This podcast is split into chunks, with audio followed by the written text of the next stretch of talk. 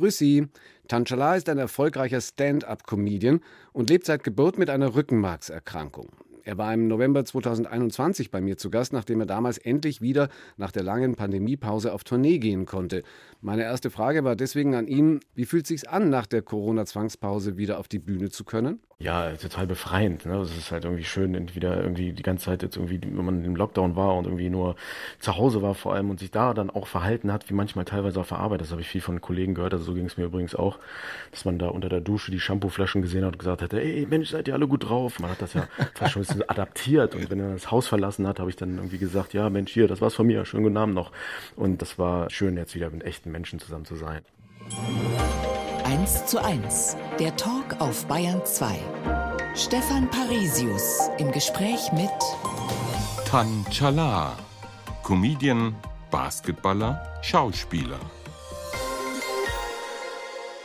Schön, dass Sie Zeit für uns haben, jetzt wo der Betrieb wieder in Touren kommt. Was hat Ihnen am meisten gefehlt in der Pause? Ah, die Menschen, glaube ich, der Kontakt vor allem. Es ist halt irgendwie so ein bisschen sehr isoliert gewesen auch. Ne? Ich glaube, das haben wir irgendwie alle gehabt und dieser Kontakt wieder mit Menschen und zwar auch noch mit einer gewissen Vorsicht, was ich auch vollkommen in Ordnung finde. Aber es ist einfach wieder schön zusammen zu sein und da kann man mal sehen, wie ja, wie sehr wir dann doch Rudeltiere sind alle irgendwo und uns der Kontakt ja dann doch irgendwie fehlt und das freut mich momentan am meisten. Ist Publikum jetzt dankbarer möglicherweise? Lachen die jetzt über jeden Gag, weil sie so lange nichts zu lachen hatten? ist die Frage, ob sie vorher auch schon über jeden Gag gelacht haben. Aber man merkt tatsächlich eine gewisse Dankbarkeit, dass sie wieder raus können, dass sie wieder da sein dürfen. Ich vor allem spüre auch eine sehr starke Dankbarkeit, dass Leute wieder zur Comedy kommen, weil ich weiß nicht, ob irgendwie nach so einer Phase wie Corona irgendwie der erste Gedanke dann ist, gleich wieder zu sagen, ich möchte in, auf die Comedy-Bühnen und ich möchte schauen, was da los ist, in die Theater und so weiter, sondern dass vielleicht dann, dann doch der erste Gedanke, Mensch, wir wollen die Freunde treffen und mal ein Bierchen trinken und dafür bin ich halt sehr, sehr dankbar, dass Leute sofort die Kunst auch wieder so stark angenommen haben und vor allem die Kultur natürlich auch. Aber in dieser Corona-Zeit hat es für Sie ja auch einen ganz schönen Karrieresprung gegeben. Also jedenfalls als Schauspieler. Neu jetzt Tatort Berlin. Serie in aller Freundschaft. Letztendlich dann doch wahrscheinlich ein sehr gutes Jahr für Sie, oder? Ja, das ist wirklich so etwas, was man absolut nicht vorhersehen kann. Es ist wirklich so passiert. Ich lag in der Hängematte bei uns im Garten. Es war mitten im Lockdown. Es war wirklich gar nichts los. Und das Handy hat dann geklingelt und meine Agentur war am Telefon und ich dachte, naja gut, die wollen mal fragen, wie es mir so geht. Und ich rangegangen und gesagt, na. Und dann hat sie gesagt, na, hast du, hast du Bock auf eine Arztserie da mitzuspielen, eine Krankenhausserie? Und da habe ich gesagt, also ich, also die suchen einen Rollstuhlfahrer oder wie? Und so, ja, ja, also was soll ich denn da spielen? Also ein Unfallopfer oder was? Also, nein, nein, das ist, die suchen da wirklich einen Arzt. Dann habe ich gedacht, wow, das ist ja also total gegen das Klischee.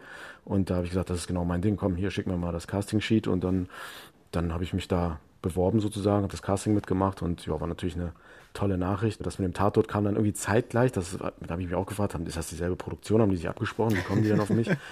Und ja, nee, das war dann irgendwie auch total witzig, dass da so zwei so große Rollen, sage ich mal, und so tolle Serien in Deutschland. Ich meine, Tatort, ne? Das ist ja, ja, ist ja eine Religion, das ist ja eine, eine Glaubensrichtung in Hochamt. Deutschland. Ja, hm. Hochamt, hm. absolut. Und meine Eltern haben mir damals immer als Kind immer gesagt, ja, als, sind ja als Gastarbeiter in den 70ern nach Deutschland gekommen und dann haben sie mir mal erzählt, also wenn wir irgendwas über Deutschland gelernt haben, dann ist es, sonntags geht man in die Kirche und danach guckt man Tatort. Äh, nicht direkt danach möglicherweise, aber vielleicht, also, vielleicht sind es Abendmessen. aber, aber das sind die wesentlichen, die wesentlichen Punkte auf alle Fälle. Wenn es zeitgleich kam, haben Sie dann vielleicht doch mal nachgeschaut, was Sie in der Woche gerade oder in dem Monat für ein Horoskop hatten? Ja, es ist tatsächlich so, dass man sich gefragt hat, wo kommt dieser Segen auf einmal her, weil Comedy war ja komplett auf Null. Und ich war da schon wirklich sehr glücklich und auch sehr dankbar. Und vor allem, wenn man aus der Comedy kommt und nicht so aus dem Schauspielbereich, dann muss man das auch erstmal zu schätzen wissen. Also mein Schauspielcoach, den ich mir dann quasi zugelegt habe, der hat auch irgendwie erstmal gesagt, also wir kennen uns, kannten uns schon vorher so ein bisschen, hat mich auch bei der Comedy gecoacht und er selber auch Schauspieler und hat zu mir gesagt, sag mal, du Blödmann, wie kannst du denn eigentlich aus dem Nichts heraus so eine Rollen kriegen? Das gibt's doch gar nicht. Mhm. Aber egal, jetzt muss ich dich darauf vorbereiten. So, da haben wir wieder gelacht und haben uns darauf vorbereitet und klar, das ist natürlich ganz, ganz toll und irgendwie hatte ich da eine gute Glücksphase. Aber das Horoskop haben Sie nicht überprüft? Naja, ich, ich, ich bin ja Krebs, ich, ich weiß, dass ich sensibel bin, familiär und nachtragend. Okay. also weiß ich, dass das alles irgendwie so ein bisschen ja, zusammenpassen könnte, vor allem in einer Rolle als Arzt. Das passt ja alles irgendwie ganz gut, vor allem wenn man sensibel ist und Operationen machen muss. Das passt natürlich super. Und mehr passt auch nicht auf die Zuckerwürfelverpackung und deswegen müssen wir das Horoskop nicht weiter besprechen. Sportlich dagegen war es wahrscheinlich eine Zwangspause für Sie, auch mit Ihrem Basketballverein Basket 96 Raden. Wie haben Sie in der Zeit trotzdem trainieren können oder geschafft, sich fit zu halten? Ja, das war eigentlich so mit eines der schlimmsten Sachen, weil ich natürlich sehr nah am Sport hänge, das für mich körperlich auch sehr wichtig ist. Natürlich darf man auch nicht vergessen, ich spiele auch Rollstuhlbasketball mit vielen Menschen, die auch irgendwo eine Behinderung haben, ein Handicap haben und wo die Risikogruppe relativ hoch ist. Und da ist die Vorsichtsmaßnahme natürlich auch sehr hoch gewesen und dementsprechend war wirklich gar nichts. Ne? Also klar, Sport hat dann so ganz langsam wieder angefangen. Ich sag mal, wir Rollstuhlbasketballer, wir kamen dann ein bisschen später dran, weil auch viele nicht gekommen sind aus Vorsichtsmaßnahmen, äh, also aus äh, Gründen, weil sie wussten, hey, ich bin eh ein bisschen empfindlicher, mein Immunsystem arbeitet nicht gut. Und da ist es natürlich so gewesen, dass es sehr, sehr lange gedauert hat, es mir sehr gefehlt hat. Man hat auch gemerkt, der Kopf und der Körper, die arbeiten ja sehr stark zusammen. Und wenn kein Sport mehr da ist, dann ist der Geist auch nicht mehr so angeregt. Und ja, jetzt geht es wieder aber langsam los. Ähm, ich spiele jetzt auch mittlerweile bei den Ahorn Paderborn Panthers. Oh, Entschuldigung, also ich, ich war noch bei Basket 96 ja, genau. Macht gar nichts, da war ich lange Zeit auch, genau. Ja, wir werden ja auch abgeworben ne? und abgekauft und äh, Ablösesumme und über so. die Ablösesummen reden wir nachher gleich, vielleicht gleich noch, wenn wir über den Sport reden, ob die Ablösesumme für Tatortkommissare oder für Rollstuhlbasketballprofis höher sind. Aber bei den Paralympics in Tokio haben Sie doch bestimmt mitgefiebert beim Rollstuhlbasketball, oder? Wie haben Sie es erlebt? Ja, das war toll. Vor allem, weil man, man kennt die Kollegen ja. Man hat schon mit oder gegen die gespielt und fiebert damit. Viele Freunde von mir aus der Bundesliga dabei gewesen. Toll, dass auch die Öffentlich-Rechtlichen da so viel gezeigt haben von Rollstuhlbasketball. Ist halt auch so ein bisschen von der Popularität her der Fußball der Rollstuhlfahrer und wurde dementsprechend auch viel gezeigt. Und klar, also man fiebert mit, man ist voll dabei. Auf der anderen Seite ist man natürlich auch mit so einem weinenden Auge, so, ah Mensch, wäre schon gerne dabei oder ah, den Pass hätte ich jetzt anders gespielt. Also es ist schon ein anderes Gucken, aber es macht äh, sehr, sehr viel Spaß und war ja auch recht erfolgreich. 1 zu 1 der Talk auf Bayern 2 heute mit Tanchala. Mit welcher Musik sind Sie aufgewachsen in Hildesheim in den 80er Jahren? Was haben die Eltern so gehört? Türkisch, Deutsch? Also meine Eltern haben sehr viel türkische Musik gehört, aber auch sehr deutsche Musik, weil wir viele deutsche Freunde in der Familie hatten. Also ich kenne quasi Roland Kaiser, Udo Jürgens und äh, Wolfgang Petri. Und alle Kids aus den 80er und 90er werden es wissen, wenn man die Eltern von den Partys abgeholt hat, dann hat man halt so Hölle, Hölle, Hölle die Eltern ins Auto geladen und ab nach Hause. So war das bei mir, muss man sich das vorstellen. Ich persönlich habe viel Hip-Hop gehört tatsächlich. Amerikanischen Hip-Hop so in den 90ern, das war so meine Musik. Hm. Und ja, es ist immer noch so zeitlos. Michael Jackson, da ich ein Riesenfan von. Also ja, was un haben die, unsterblich. Was haben die Eltern gearbeitet? Meine Eltern waren in der Türkei, waren die erst zunächst Bankkaufleute und also meine Mama war Bankkauffrau und mein Vater war Lehrer. Und dann sind die nach Deutschland gekommen als Gastarbeiter, haben hier bei Bosch Blaupunkt sehr, sehr lange gearbeitet und haben das, glaube ich, fast 40 Jahre lang gemacht, genau, und sind jetzt seit längerer Zeit schon berentet. Mhm.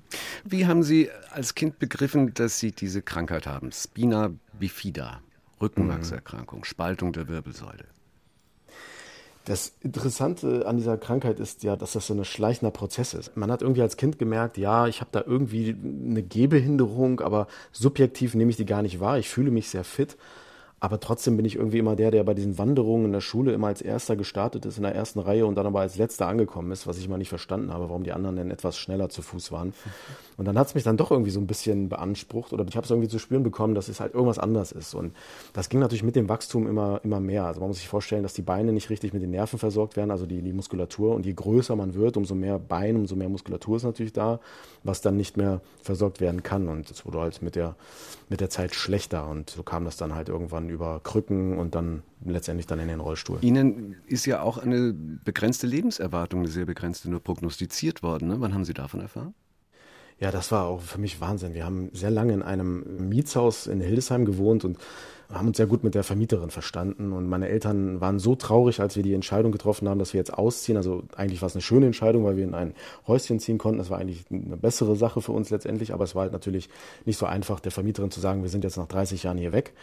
Und da wurde ich vorgeschickt, weil ich nicht so viel Kontakt mit ihr hatte. Und dann bin ich zu ihr runter und habe gesagt, hallo, Frau so und so, äh, ich muss Ihnen was sagen, ähm, ich bin total froh, weil wir ziehen jetzt aus, aber es ist natürlich schade, dass wir hier weg müssen. Ähm, ich wollte Ihnen nur sagen. Und dann hat die angefangen zu weinen.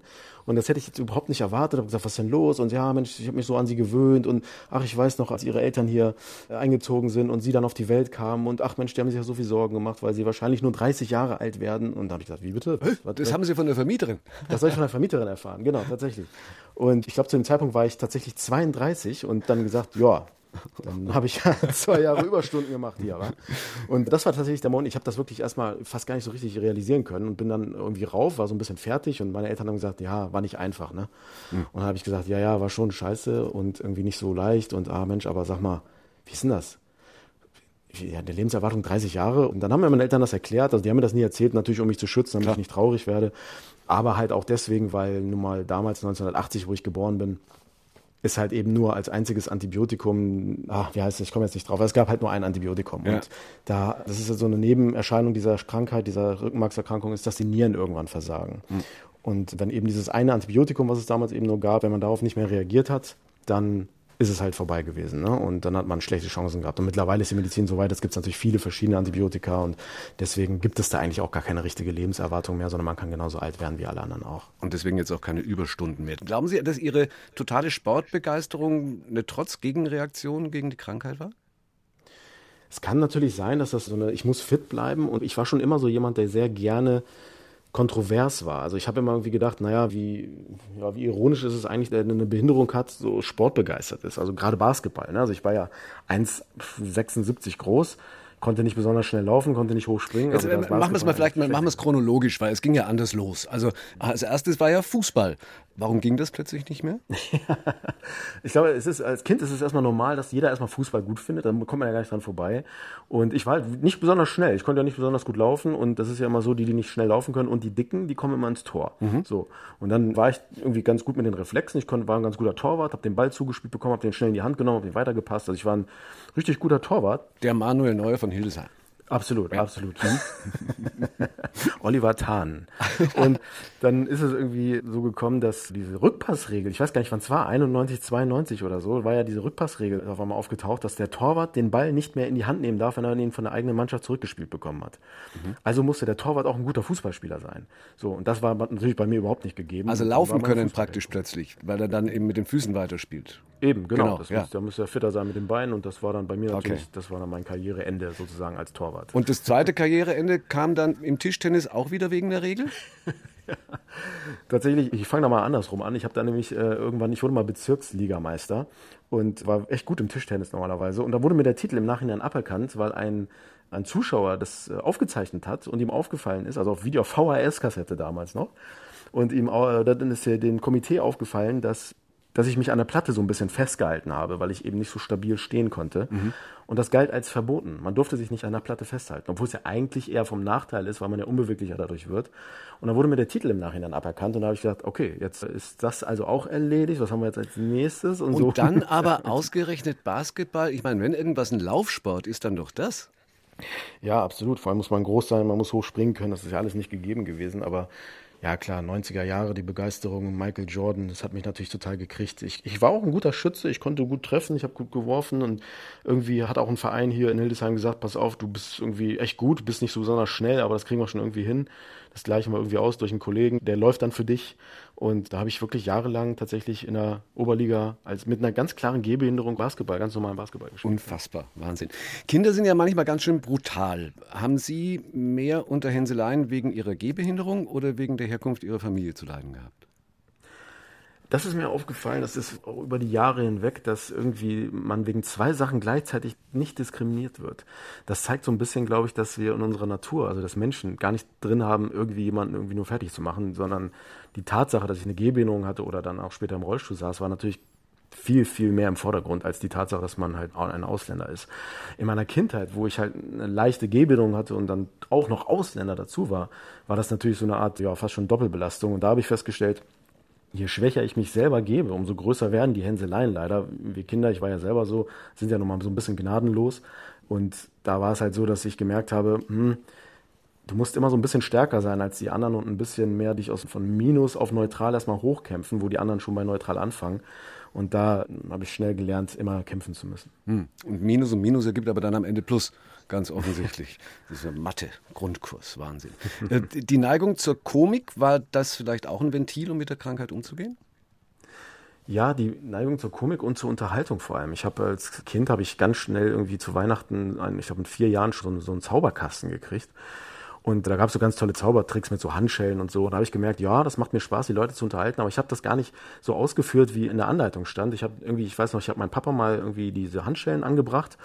Und dann gibt es da so einen Trick und dann kann man die öffnen und so weiter. Und dann habe ich aber alles gar nicht gemacht. Ich habe ihn angeschnallt sozusagen, habe ihn gefesselt und habe dann die Schlüssel einfach mal hinter den Wandschrank geworfen. So. Mhm. Und da hat der ganze Besuch, den wir da hatten, hat sich kaputt gelacht weil die wussten, diesen Schlüssel kriegen die nie wieder, weil das war so, das war wandhoch, ja. also deckenhoch und um den da zurückzuschieben, die Schlüssel findest du nie wieder. Und da habe ich gemerkt, dieses Lachen der Leute, also alle haben natürlich gelacht, außer mein Vater, der fand das natürlich nicht so lustig, aber das hat mir sowas gegeben als Kind schon damals, wenn die Leute gelacht haben über Sachen, die ich ge getan habe, weil ich das Gefühl hatte wahrscheinlich auch, dass es natürlich auch sehr abgelenkt hat von meinen Schwächen. Mhm. Und das war ein sehr besonderes Erlebnis. Aber den Trick konnten Sie dann trotzdem nur einmal machen. Am Ende, genau, weil die Schlüssel waren ja dann, zwar haben sie sie nicht gebraucht, aber beim nächsten Mal hätten sie ja doch hinterm Wandschrank vorfischen müssen. Ja, das stimmt. Oder man hätte das Budget für die äh, Handstellen aufstocken müssen, dass sie jedes Mal für den Trick neue Handstellen gebraucht haben. 1 zu 1, der Talk auf Bayern 2. Stefan Parisius im Gespräch mit Tan Chala, Comedian, der zufällig im Rollstuhl sitzt. 1 zu 1, der Talk mit Han Chala. Heute noch einmal das Gespräch mit ihm aus dem November 2021. Seit er 26 Jahre alt ist, ist der Rollstuhl sein täglicher Begleiter. Ich wollte von ihm wissen, wie sich seine Krankheit entwickelt hat, ob der Rollstuhl da schon jahrelang als Thema im Raum stand oder ob es auch sein hätte können, dass er drumherum kommt? Das ist das Unheimliche daran gewesen. Es war diese, diese Information von dem Arzt, ich nenne es mal den, der Tag R, also der Tag des Rollstuhls, wo ich beim Arzt saß und der zu mir gesagt hat, sie werden früher oder später tatsächlich sehr auf den Rollstuhl angewiesen sein ähm, und man selber da total fit hingekommen ist und auch fit wieder geht, das erste Gedanke erstmal, nein, muss ich nicht. Also warum? Ich bin noch, ich kann noch laufen. Und da war es dann tatsächlich so, dass es wie so ein Planet, der um einen herum geschwirrt ist, aber immer nicht so wirklich greifbar war. Und das Wort Rollstuhl war für mich auch immer sehr, wie so ein Oxymoron. Also es war irgendwie so ein bisschen widersprüchlich. Es, ist, es rollt, also es, man soll damit die Oma besuchen gehen und es ist ein Stuhl. Also man soll da drin sitzen und sich den Netflix abends gucken. Also es ist irgendwie sehr ist schwierig zu greifen gewesen auf jeden Fall. Und das war dann für mich so, dass ich irgendwie auch gar keine Berührung hatte zu dem Thema. Rollstuhl hatte mal was sehr Endgültiges auch. Und mich Viel so Verdrängung wahrscheinlich auch einfach, ne? Weil ja, natürlich. Ja klar, man, man glaubt nicht so wirklich dran, weil man auch wirklich sehr fit war zu dem Zeitpunkt. Also ich habe halt gedacht, wie soll das denn passieren? Ich bin jetzt, als ich das erfahren habe, war ich so ungefähr 20, 21, habe gesagt, ich stehe gerade mitten im Leben, ich bin ein junger Typ, spiele Basketball, alles läuft gut. Also wieso so Rollstuhl, woher denn? Ja. Trotzdem könnte man sagen, weil auch wenn es verdrängt wurde, eigentlich hatten Sie 26 Jahre Zeit, sich auf einen Rollstuhl vorzubereiten. Trotzdem sind Sie dann zwei Jahre lang, als es soweit war, eben mit 26 in eine tiefe Depression gefallen. Wie hat sich die geäußert?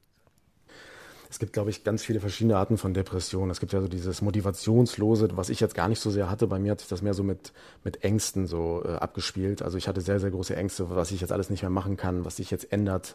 Kann ich überhaupt noch irgendwie in mein Lieblingscafé gehen? Was ist mit meinen Freunden? Lerne ich überhaupt noch Frauen kennen? Also es sind so ganz viele Themen, die da in deinem Kopf sind, die du erstmal verarbeiten musst. Und ich glaube, das hat alles irgendwann dazu geführt, dass man sich gedanklich so versteift hat, dass man irgendwie äh, immer mehr die Gesellschaft gemieden hat, also immer mehr Angst vor der Außenwelt hatte. Also es war so ein bisschen wie Lockdown, aber eben über zwei Jahre und man war nur zu Hause. Ich habe irgendwie nur meine Eltern an mich herangelassen. Ich wollte meine Freunde nicht wirklich sehen und das war ja eine, auch eine unheimliche Zeit für mich, weil ich gemerkt habe, das ist natürlich auch eine etwas sehr ja, wie soll ich sagen, ungreifbare Situation und eine ungreifbare Krankheit. Das ist eben nicht so wie mein Gott, jetzt hast du eine Harnwegsinfektion, gehst zum Arzt, kriegst Tabletten und dann geht Klar. das wieder. Oder, mhm. ne, oder hast einen Arm gebrochen und gibst einen Gips. Das ist halt etwas, was sehr schwierig war. Können Sie einen Punkt oder eine Wendung oder eine Methode sagen, wie Sie dann, dann wieder rausgekommen sind? Weil das ist ja oft so ein selbstverstärkender Prozess einfach nur. Ne? Mhm ich glaube, so eine Art Patentrezept für alle, die, denen es irgendwie schlecht geht oder irgendwie die man in einer schwierigen Situation sind und wer von uns hat das nicht erlebt,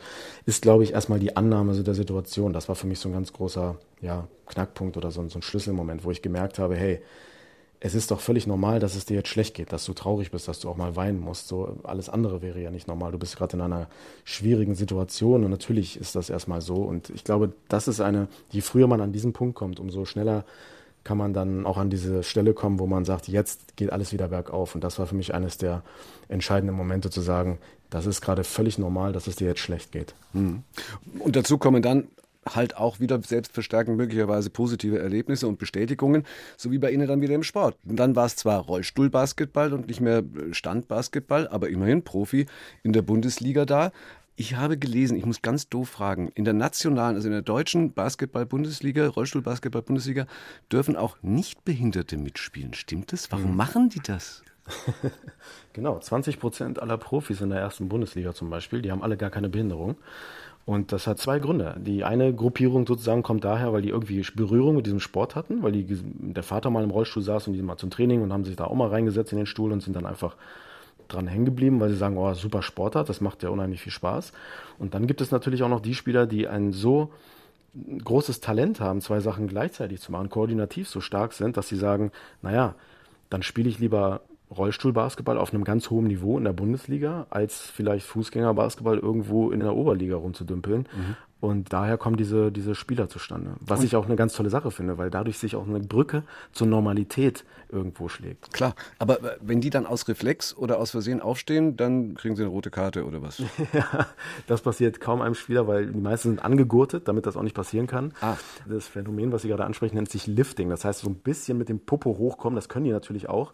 Das darf man aber nicht. Die Schiedsrichter pfeifen das sofort als ein technisches Foul und wer sollte das nochmal vorkommen, wird man tatsächlich disqualifiziert fürs Spiel. So, und wo wir jetzt vom Profi gesprochen haben und Sie vorhin ja auch schon Ihre Ablösesumme skizziert haben und eine große Bereitschaft darüber zu sprechen, kann man davon leben tatsächlich als Profi in der Rollstuhl-Basketball-Bundesliga? Das ist ja wirklich sehr interessant, weil der, der, Begriff Profi heißt ja eigentlich nicht an. Viele denken bei Profi immer, oh, der ist Profi, wow, der, ist, der muss ja unheimlich gut sein. Profi heißt ja nicht, dass man besonders gut ist in der Sportart, die man macht, sondern Profi heißt, dass man dafür so viel Geld kriegen muss, dass man davon leben kann. Mhm. Also, dass das der Beruf sozusagen ist. Und ähm, jetzt natürlich die Frage, wie will man davon leben? Oder wie will man leben? Und kann man davon leben? Und es ist so, dass es zwei, drei Mannschaften in Deutschland gibt. Übrigens, Deutschland hat die stärkste äh, Rollstuhlbasketball-Bundesliga der Welt mit den stärksten Teams und den stärksten Spielern. Das ist, wissen auch viele nicht. Und in diesen zwei, drei Top-Teams ist es natürlich so, dass man nebenbei gar keinen Beruf mehr ausüben muss. Und da äh, bekommt man wirklich ein gutes Gehalt, kriegt noch ein Auto dazugestellt und die Wohnung vom Verein. Also da ist man echt gut dabei. In anderen Vereinen, wo es da drunter so ein bisschen weitergeht und auch in der zweiten Bundesliga, ist es definitiv so, dass es nicht reicht. Das reicht dann mal gerade so für die Ausgaben und mhm. so ein bisschen Taschengeld bleibt übrig. Aber die meisten haben tatsächlich noch einen Job. Aber kann tatsächlich auch ein Sprungbrett sein, weil über den Sport sind sie dann zum Modeln gekommen, bis hin zur Berliner Fashion Week. Aber da wollten sie erst gar nicht auftreten. Wieso? Ja, die haben mich angerufen und haben gesagt, ja, wir haben sie gesehen und wie äh, hätten sie Lust bei uns hier irgendwie als, als Rollstuhlmodel auf und ab zu fahren und da habe ich halt so gesagt, naja gut, das ist wahrscheinlich ja irgendwie so ein Aufmerksamkeitsding oder so, keine Ahnung, was die da von mir wollen, das ist ja irgendwie auch Quatsch und vor allem gab es ja auch kein Geld, also die, nicht mal das Hotel wurde bezahlt und gesagt, ja, sie müssen dann aber auch ein Hotel suchen und so. Und die Berliner Fashion Week zahlt die Models nicht? Also mich nicht zumindest. Ach so. Mich, mich hätten sie nicht bezahlt oder haben sie nicht bezahlt. Und ja, dann habe ich halt gesagt, ja, danke fürs Angebot, das ist ganz nett. Und dann haben die mich nochmal angerufen und haben gesagt, ja, Charla, wissen Sie was? Ähm, wissen Sie eigentlich, dass Sie das erste Rollstuhlmodel auf der Berlin Fashion Week überhaupt wären, sozusagen, wenn Sie jetzt doch kommen? Und da haben die mich dann natürlich so ein bisschen gekriegt, weil dieses Vorreiter-Ding mir ja schon so ein bisschen liegt und ich das auch toll finde und auch gerne gegen das Klischee arbeite und habe gesagt, ja, aber wie ist das denn? Also laden Sie jetzt ein paar Rollstuhlfahrer ein und packen die in so einen Nebenraum, da kommt ein Fotograf, verirrt sich, macht ein Foto und haut wieder ab? Oder ist das wirklich so, dass wir da zwischen den richtigen Models Nee, nee, Sie sind da das einzige Rollstuhlmodel, was zwischen den ganzen anderen Models auch den Laufsteg ironischerweise auf und ab fährt. So. Oh, stimmt. Ich habe, glaube ich, auch gerade gesagt, Sie sind da aufgetreten. Ne? Das ist natürlich super, super. Nee, ja, super. Wenn irgendwas nicht. Es war dann bei Ihnen war es ein Rollsteg statt ein Laufsteg. Ja, so ein Cat Drive, ne? das ist echt witzig. Also, was muss man, worauf muss man eigentlich nachachten? Unfassbar. Also, ja. Da darf man ja nicht mal mehr fragen, wie geht es Ihnen? Ne? Tja, Stimmt, richtig. Ist, um Gottes Willen, Fettnäpfchen, die da, die da liegen. Dafür, dass dieser Rollstuhl eben so ein wahnsinniges Tabuthema für Sie war, allein schon das Wort. Ich meine, jetzt heißt Ihr Buch Rollt bei mir, ähnlich wie ein Programm. Da drin schreiben Sie auch, dass das Leben im Rollstuhl durchaus Vorteile hat, zum Beispiel in Clubs, vorausgesetzt, Sie kommen überhaupt rein. Welche Vorteile dann? Jeder Rollstuhlfahrer wird es kennen, wenn er in einem Club feiern geht, dann hört man ungefähr 30 Mal am Abend denselben Satz, nämlich, finde ich super, dass du hier bist. Und das beinhaltet ja nichts anderes als super, dass du dich trotz Rollstuhl hierher traust. Und dann ist mir mal so aufgefallen, in dem Moment, wo das mir mal passiert ist, dann habe ich auf die Tanzfläche geguckt und habe mir mal angeschaut, wie manche Männer so tanzen. Und dann habe ich zu dem gesagt, weißt du was? Respekt an dich, dass du dich ohne Rollstuhl hierher traust. Das war großartig. Das ist so dieser Kommunikationsfaktor, der da mal zustande kommt und natürlich dann auch, wenn die eine oder andere Dame, und das finde ich großartig, muss ich dazu sagen, also klar, ne, der Abend ist dann schon ein bisschen weiter fortgeschritten, man hat auch ein bisschen was getrunken, und ich finde das so toll, dass Menschen generell so offen sind und auch die ein oder andere Dame mal vielleicht auch als Angebot nimmt, dass man eh schon sitzt, sich mal auf den Schoß setzt und sagt, ah. sag mal, kann ich dich mal kennenlernen? Und äh, das mag jetzt der eine oder andere vielleicht ein bisschen übergreifend finden oder so. Also ich finde es geil, also ich finde es super. Solange ich Single bin, finde ich das völlig okay. Die beobachten dich ja auch. Frauen sind ja sehr intelligent, die schauen dich an und gucken erstmal, sie sind nicht so banal wie wir Männer, sondern die beobachten das erstmal die ganze Situation. Und wenn sie sagen, ja, ja, Das könnte hinhauen und dann setzen sie sich einfach mal auf den Schoß und quatschen mit dir. Also ich sehe große Chancen, so wie Sie schwärmen davon, dass in demnächst äh, vor den Top-Diskotheken Rollstuhlverleih einfach auch. Einfach mal einen Rollstuhl mitnehmen. Einfach, einfach mal. Tanchala ist unser Gast heute. Zum Modeln, über das wir gerade gesprochen haben, kam dann so Stück für Stück die Schauspielerei. In Berlin Tag und Nacht haben Sie da mitgespielt. Außerdem Auftritte als Redner, Seminare. Was sollten oder wollten Sie den Menschen dabei vermitteln? Das war ein interessanter Werdegang, weil ich angefangen habe, tatsächlich an Schulen äh, Rollstuhlbasketball mit den nicht behinderten Kids zu spielen, quasi als neue ja, Perspektive sozusagen, neue Sporterfahrung. Und das hat unheimlich gut funktioniert, weil Kinder natürlich so total unbefangen sind und die haben sich dann immer sofort in den Stuhl gesetzt und haben gezockt und das war total toll. Gerade wenn dann in der Schule ja noch Schüler waren, die auch eine Behinderung hatten, die dann im Nachhinein ganz anders akzeptiert wurden. Das war super toll. Das ging dann weiter über Seminare, die ich gegeben habe, Vorträge gehalten habe, bei Inklusionsveranstaltungen und irgendwann mal aus Versehen bei so einem Vortrag mal einen Witz gemacht habe. Beziehungsweise ich wusste gar nicht, dass es so lustig rüberkommt, aber es war dann irgendwie komisch. Und dann haben die Leute angefangen zu lachen und da habe ich, das hat irgendwas in mir gemacht, wie in meiner Kindheit mit den Handschellen. Das war dann einfach irgendwie so ein Triggerpunkt, wo ich gemerkt habe, oh, das ist aber toll. Also Humor ist halt einfach eine schöne Sprache, um so ein sensibles Thema zu transportieren. Und dann habe ich wahrscheinlich von Vortrag zu Vortrag unterbewusst immer mehr die lustigen Sachen erzählt, bis tatsächlich irgendwann mal ein Teilnehmer kam nach dem Seminar und gesagt hat, Herr Schaler, das war ja wie Comedy. Das ist auch einer der Schlüsselmomente in meinem Leben gewesen. Und dann habe ich irgendwie wie so Vicky, wenn der, wenn der so eine Idee hat, habe ich so Sterne gesehen, habe meine Nase gerieben, habe so, warte, warte mal, das könnte ich ja vielleicht mal machen. Und dann habe ich da eine Agentur angerufen, eine Comedy-Agentur in Köln und habe gesagt, hallo, hier ist der Tan aus Hildesheim, ich bin Rollstuhlfahrer und will Stand-up machen. zehn Sekunden lang Ruhe am Telefon. Ich dachte wirklich, er hat aufgelegt.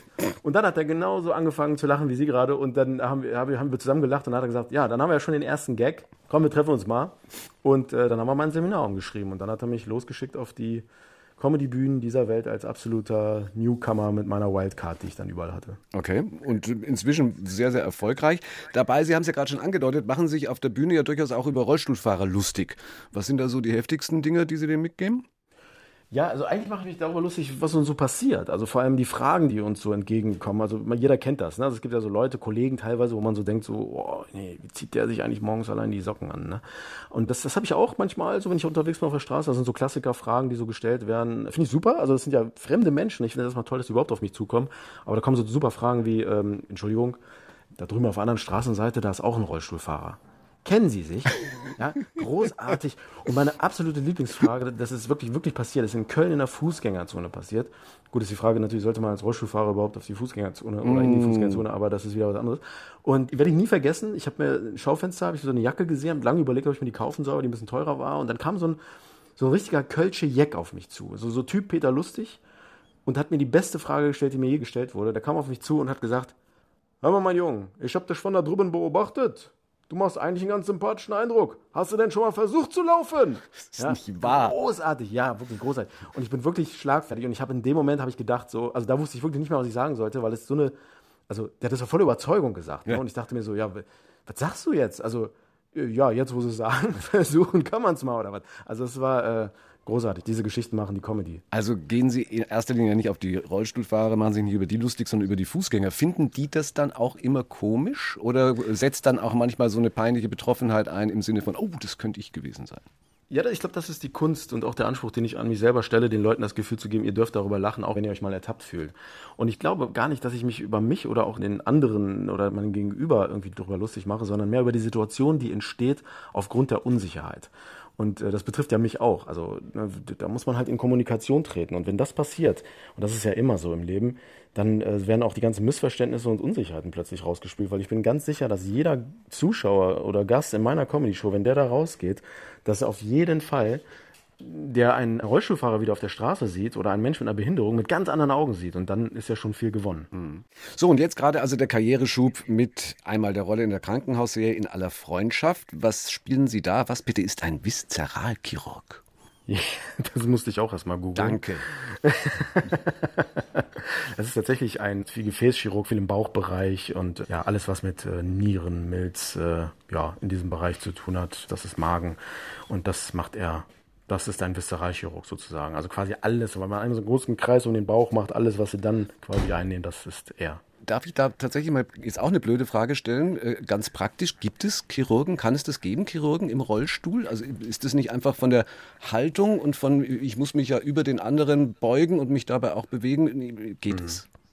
Tatsächlich, ja. Es gibt wirklich Chirurgen im Rollstuhl, die dann, und das haben wir nämlich auch übernommen, die dann in einem Rollstuhl sitzen, der während der OP aufrecht fahren kann, so dass man quasi steht.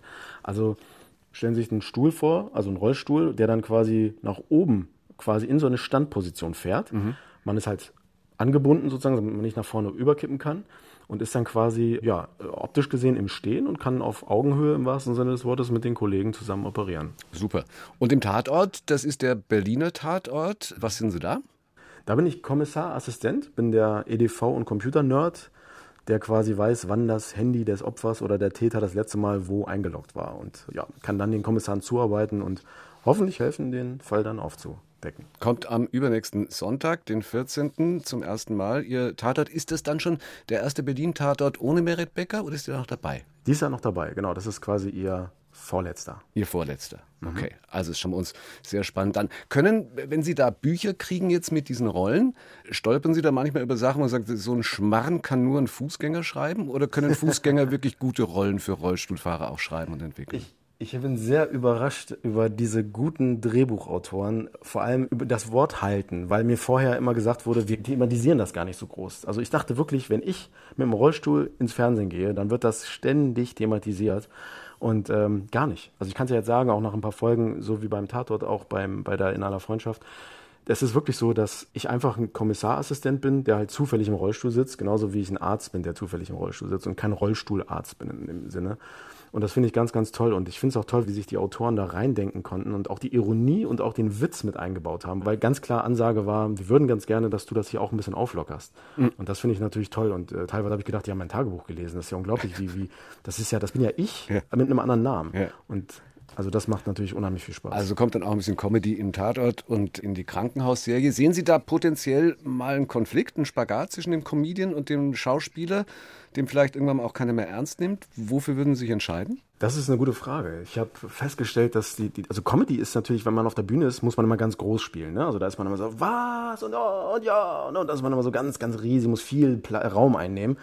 Und das habe ich am Anfang beim Schauspiel auch gemacht. Und da hat mich irgendwann mal der Regisseur zur Seite genommen und hat gesagt, hier Tan, pass auf, du hast ein super Timing, gut, dass du von der Comedy kommst, aber ein kleiner Tipp, weniger ist mehr. und dann habe ich gedacht, oh stimmt, das ist hier Fernsehen, die Kamera ist ganz nah dran. Und da habe ich dann gesagt, okay, das ist wieder vom Spiel her, vom Acting her eine ganz andere Nummer. Und ich glaube, dass sich beides nährt. Also ich würde niemals sagen, dass das eine das andere so ein bisschen übernehmen könnte oder die Comedy nährt total. Da kann ich mein Act-out, mein spielerisches Dasein gut ergänzen und beim Schauspiel kann ich halt meine Comedy-Affinität einbauen, weil die auch eben sehr oft gewünscht ist und das finde ich toll. Bedient also weiter alle Kanäle. Zu Gast bei Stefan Parisius. Tan Chala macht Stand-up-Comedy im Sitzen. Seit 15 Jahren sind Sie inzwischen im Rollstuhl. Wie Sie damit umgehen, wie locker haben wir gerade gehört, schon die ganze Zeit. Aber hadern Sie noch damit? Nein, mittlerweile gar nicht mehr. Ich habe irgendwann angefangen, den Stuhl als Teil von mir anzusehen. Das ist interessant, wie eine veränderte Lebenssituation sich auch auf die Persönlichkeit, glaube ich, auswirkt. Und das ist immer sehr interessant, wenn ich Menschen treffe, die mich noch aus meiner Fußgängerzeit kennen, die ich gerne mal frage, findest du, dass ich mich verändert habe? Und da ist tatsächlich der Hauptnenner immer, ja, du bist viel offener geworden. Also du bist nicht mehr so eingefahren im weitesten Sinne, dass du halt irgendwie sehr nur bei dir warst, sondern du hast auch sehr viel ja, Empathie entwickelt, habe ich das Gefühl. Und habe ich halt immer gesagt, naja, vielleicht kommt das aber auch durch das Alter und durch die Erfahrungen, die man natürlich macht. Aber im Grunde genommen hadern tue ich damit überhaupt nicht mehr. Ganz im Gegenteil, das mag sich jetzt vielleicht ein bisschen komisch anhören, aber ich bin sehr dankbar, dass ich den Stuhl habe. Erstens, weil ich ohne ihn gefesselt wäre. Ich könnte mich ja überhaupt nicht bewegen, ich wäre nicht mobil. Und außerdem hat mir der Stuhl ja so viele Türen eröffnet, die ich überhaupt nicht mehr missen wollen würde. Also hergeben würden Sie nicht mehr, selbst wenn Sie könnten. Tatsächlich nicht, mhm. richtig. Ich zitiere mal aus der Pressemitteilung vom MDR, als da bekannt gegeben wurde, dass Sie demnächst in aller Freundschaft auftreten. Der MDR will mit seiner Besetzung Bewusstsein für ein selbstverständliches Miteinander in der Gesellschaft schaffen. Wie selbstverständlich erleben Sie dieses Miteinander im Alltag? In meiner Welt, wo ich mich bewege, immer sehr selbstverständlich. Wir machen generell in Deutschland große Fortschritte, finde ich, was gerade diese Diversität angeht. Und Wir sind also, wie gesagt, auf einem sehr guten Weg. Wir sind noch nicht so am Ziel. Es gibt andere Länder, die da weitaus weiter sind. Amerika, England, Kanada. Da habe ich gemerkt, dass das nochmal eine viel größere Selbstverständlichkeit darstellt. Aber da ist auch die Sichtbarkeit viel größer. Und ähm, deswegen finde ich das ja so toll, was gerade passiert, jetzt auch durch die Fernsehgeschichten, dass man einer so großen Masse sichtbar wird plötzlich, weil alles, was wir sehen, empfinden wir als normal und was wir nicht sehen, einfach nicht. Und das ist eine Tatsache. Und da muss man halt einfach in diese Richtung arbeiten, finde ich, damit wir dann einfach auch ein bisschen mehr miteinander haben auch Menschen mit und ohne Handicap, äh, egal ob Ausländer, Deutsch, schwul, hetero, all, all diese Sachen, die eigentlich zur Normalität gehören. Mhm. Auf der anderen Seite könnte man auch sagen, oh Gott, bin ich da vielleicht nur der Quotenrolli und äh, wir simulieren da eine Normalität, die es äh, ja dann vielleicht in dem Rahmen gibt, aber ansonsten halt nicht. Absolut, wenn, die, wenn diese Rolle in dieses Klischee reingefallen wäre, dann hätte ich das auch niemals gemacht. Ich habe mir das Rollenprofil ja durchlesen dürfen im Vorfeld und habe mich dann entschieden, äh, es zu tun, weil ich eben gemerkt habe, die gehen einen ganz anderen Weg. Man hätte als Produktion das ja auch viel leichter haben können. Man hätte sagen können, wir nehmen jetzt einen Schauspieler, der das auf jeden Fall erbringen kann und setzen den in den Rollstuhl. Das ist der sicherere Weg für so eine Produktion. Oder wir machen es halt mal anders. Und das war ja dann zum ersten Mal so. Und das finde ich ja so großartig, dass man gesagt hat, nein, wir nehmen einen echten Rollstuhlfahrer, der das aber auch erbringen kann, diese schauspielerische Leistung darzustellen. Und wenn er es eben nicht kann, ja, dann kriegt er den Job auch nicht. Und das ist der richtige Weg. Und das ist Inklusion in meinem Ansehen. Und es war komisch, dass es erst 2021 so passieren musste, dass der erste echte Rollstuhlfahrer einen Arzt spielen darf im deutschen Fernsehen. Aber immerhin ein Schritt. Wobei ich überrascht gelesen habe, in Rollt bei mir, dass Sie mit dem Begriff Inklusion an und für sich hadern und mhm. gar nicht so gerne haben. Wieso? Ja, mittlerweile habe ich mich wieder ein bisschen mit dem angefreundet, weil ich gemerkt habe, man braucht irgendeinen Begriff, damit man eine Schublade irgendwie kriegt und man weiß, worüber man redet. Aber wenn man mal ganz ehrlich ist, ist ja Inklusion nichts anderes als irgendwie ein Synonym für Menschlichkeit, für einen normalen Umgang miteinander. Und dann ist es irgendwo wieder ein Armutszeugnis für unsere Gesellschaft, dass wir solche Wörter überhaupt erfinden müssen. Und wenn Sie sich mit Leuten unterhalten, die sich mit der Inklusion beschäftigen, dann hören Sie ganz oft den Satz, Inklusion ist dann erreicht, wenn man den Begriff nicht mehr brauchen. Und es ist genau so. Es ist genau so. Also es kann ja nicht sein, dass, stellen Sie sich vor, man müsste einen Begriff erfinden, der dafür steht, dass Radiomoderatoren anständig behandelt werden. So, dann würde man sich ja denken, so, wie, wieso das denn? Warum? warum? Ne, finde ich in also, Ordnung. Ja. Also, jetzt will ich ja noch einen schönen hören. Ja, also das kann doch nicht sein. Also es ist ja, was, was soll man da, was soll man da, da, warum muss man das erfinden? Also das ist doch normal, dass man sie gut behandelt. Also hallo. Da muss man keine extra Regelung, keine, keine Sachen treffen müssen ist mir schon durchaus klar, dass es Anpassungen geben muss und dass man das irgendwie alles irgendwie durch die Regierung und so weiter, das ist alles okay. Aber eigentlich ist es doch so, dass man auch alles so hinkriegt, ohne irgendwelche bestimmten Wörter zu erfinden für einen normalen Umgang miteinander. Ja, aber was ist normal, weil Sie über Normalität sprechen? Wann ist für Sie Normalität, wenn Sie mal ein Bühnenprogramm machen können, ohne den Rollstuhl überhaupt zu thematisieren? Das hat tatsächlich Dieter nur mal zu mir gesagt, als ich bei ihm auftreten durfte. Der hat zu mir gesagt, dann, wenn du mal auf die Bühne gehst, bei so einem Programm, wo es eben nur fünf Minuten, zehn Minuten geht, und du mal kein Wort über das Thema Rollstuhl oder Behinderung verlierst und dann wieder runtergehst von der Bühne und das funktioniert hat, dann hast du was ganz Großes erreicht. Und in meiner Soloshow zum Beispiel, da besteht mein Programm aus, ich sag mal, 60 Prozent Thema Rollstuhl, Behinderung und so weiter und 40 Prozent eben nicht. Also das geht dann so zum Ende hin. Und da sage ich irgendwann am Schluss, habt ihr mal was gemerkt? Die letzte halbe Stunde habe ich keinen einzigen Witz über Rollstuhlfahrer oder irgendwie sonst irgendwie was in diese Richtung gemacht und wir hatten trotzdem Spaß. Und das wird natürlich im nächsten Programm einen größeren Teil einnehmen, weil irgendwann ist das Thema ja auch mal beendet. Ich finde es nicht gut, wenn man es künstlich wegdiskutiert, weil es gehört ja trotzdem zu mir und genauso ist es ja in den Serien auch. Es wird auch immer mal wieder aufploppen. Aber da hat doch keiner mehr Bock drauf. Also ganz ehrlich, wenn der Dicke auf die Bühne geht und die ganze Zeit erzählt, wie es ist, dick zu sein, oder der Italiener, wie es ist, Italiener zu sein, der 2,12 Meter Typ erzählt, wie es ist, wenn man da oben irgendwie aufwächst. Also ganz ehrlich, da hat man doch irgendwann, irgendwann ist man das doch drüber so. Stand-up heißt Alltagsgeschichten erzählen und die möglichst gut rüberbringen. Und natürlich braucht man ein Thema und natürlich muss man auch gucken, was ist authentisch, worüber kann ich sprechen, aber irgendwann ist es auch durch und dann trennt sich die Spreu vom Weizen und dann kommt die Frage, was kann ich jetzt erzählen? Das war eins zu eins der Talk. Eine Wiederholung des Gesprächs mit dem Comedian, Schauspieler und vielseitig aktiven Tan Chala. Dass er wie kein anderer versteht, sein Handicap mit Witz und Ironie zu verbinden, bringt er authentisch in seinem Comedy-Programm rüber. Wenn Sie ihn live erleben wollen, am 2. September ist er in München zu Gast. Dieses Gespräch wie alle anderen Ausgaben von 1 zu 1 der Talk gibt es in der ARD Audiothek auch als Podcast. Dann noch ein anderer Tipp von einer anderen Podcast-Geschichte, die Sie da finden. Alles Geschichte. History von Radio Wissen. Überall, wo es Podcasts gibt, zum Beispiel in der ARD Audiothek.